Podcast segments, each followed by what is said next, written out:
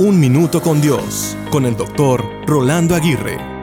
¿Te has enfrentado con noticias, eventos y palabras y acciones inesperadas? ¿Te has enfrentado a situaciones inesperadas que te han causado suma desilusión? Lo inesperado es parte integral de la vida. Tanto lo que esperamos como lo que no esperamos puede convertirse en algo inesperado. Sin embargo, debemos comprender que lo que no estamos esperando puede llegar a ser aún mejor de lo que estábamos anhelando. Lo inesperado puede llegar a ser como un regalo sorpresa de parte de Dios. Al abrirlo muchas veces sobrepasa nuestras expectativas y en otras ocasiones nos pudiésemos decepcionar. Sin embargo, no deja de ser un regalo. ¿Qué estás esperando y anhelando? Puede que no aprecies lo que tienes por esperar lo que no tienes y no recibes lo inesperado como un regalo de parte de Dios.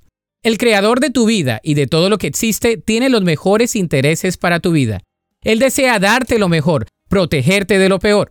Para eso tiene que ofrecerte algunas cosas, relaciones y situaciones que serán para tu propio beneficio aunque sean inesperadas. De modo que haz de lo inesperado algo anhelado como un regalo de Dios para ti. La Biblia dice en el Salmo 18:30, El camino de Dios es perfecto. Todas las promesas del Señor demuestran ser verdaderas. Él es escudo para todos los que buscan su protección.